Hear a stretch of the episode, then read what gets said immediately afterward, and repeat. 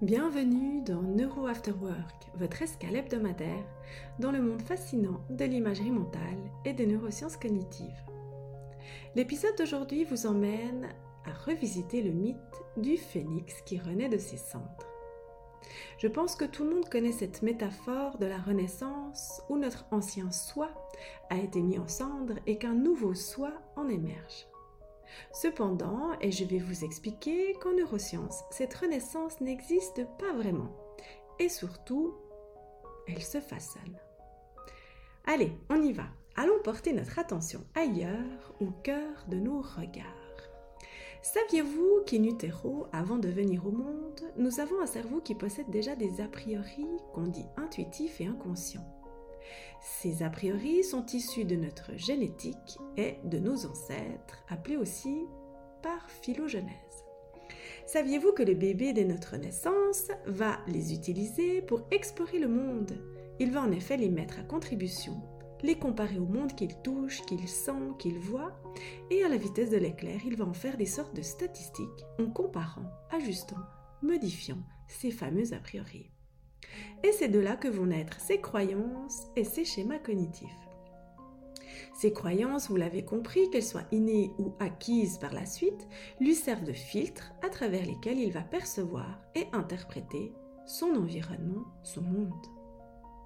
Mais ce n'est pas tout. Ces croyances vont aussi lui fournir un cadre au travers duquel il va interpréter chaque nouvelle information qui lui parvient. Un cadre donc essentiel pour comprendre hier, aujourd'hui et façonner demain. Ces croyances sont donc très importantes à ses yeux, importantes aussi et surtout à nos réseaux neuronaux, car ce sont elles qui nous permettent de préserver notre cohérence cognitive. Mais ceci fera l'objet d'un autre épisode. Donc, un cadre a deux fonctions, ok, mais ce cadre est-il figé une fois défini? Bien sûr que non, heureusement d'ailleurs. Tout dans la nature est dynamique et notre cerveau, pour beaucoup de fonctions, ne déroge pas à cette belle loi naturelle. En effet, grâce à la plasticité cérébrale, notre cerveau a la capacité extraordinaire de se remodeler en réponse à de nouvelles expériences et informations. Et c'est là que réside la véritable renaissance selon moi, une renaissance que j'ai envie d'appeler cognitive, car elle ne vient pas de la destruction de quelque chose d'ancien, mais de la transformation et de la réévaluation de nos croyances et perceptions préexistantes un peu comme un magnifique nettoyage de printemps où nous prenons soin de notre lieu de vie tout en jetant ce dont nous n'avons plus besoin et en ajoutant de la nouveauté, des touches de couleur selon notre envie et notre état du moment. Notre phénix à nous serait alors notre capacité incroyable de nous remettre en question, d'user de notre métacognition pour penser sur nos pensées, sur nos croyances et nos a priori. Et qui dit métacognition dit notre conscience, qui joue donc un rôle clé dans ce processus de renaissance.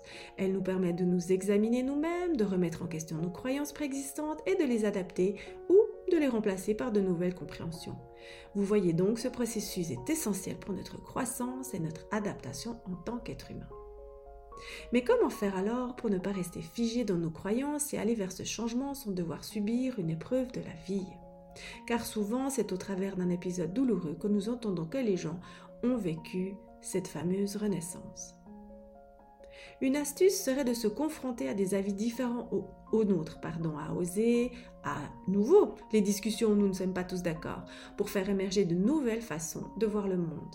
Restez ouvert à la différence qui enrichit. Aller visiter de nouveaux endroits, oser se confronter à une autre manière de vivre, de penser, de manger, car finalement, vous l'avez compris, nous avons tous notre propre vision du monde, et on y tient assez fermement. Alors, pour faire bouger le cadre, bougeons physiquement et cognitivement.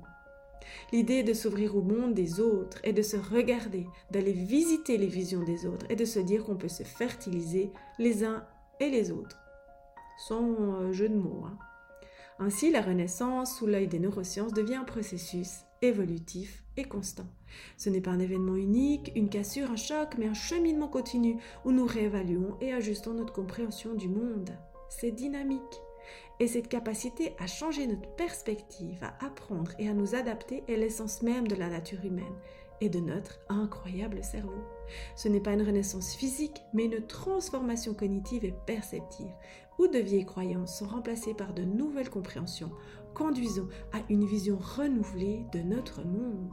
C'est notre phénix cognitif à nous qui nous permet de nous adapter à de nouvelles réalités et de se sentir pleinement vivant et surtout plein d'humanité.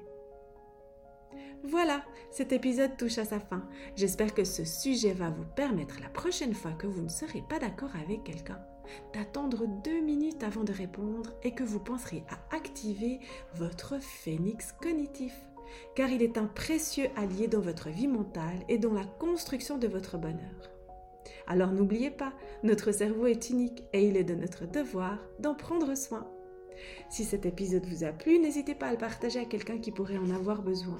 Et bien sûr, si vous souhaitez être averti des prochains épisodes, activez les notifications ou abonnez-vous sur les plateformes en tapant Neuro After Work. Je vous souhaite un excellent week-end et vous dis à la semaine prochaine pour un prochain épisode sur les neurosciences cognitives appliquées à notre quotidien.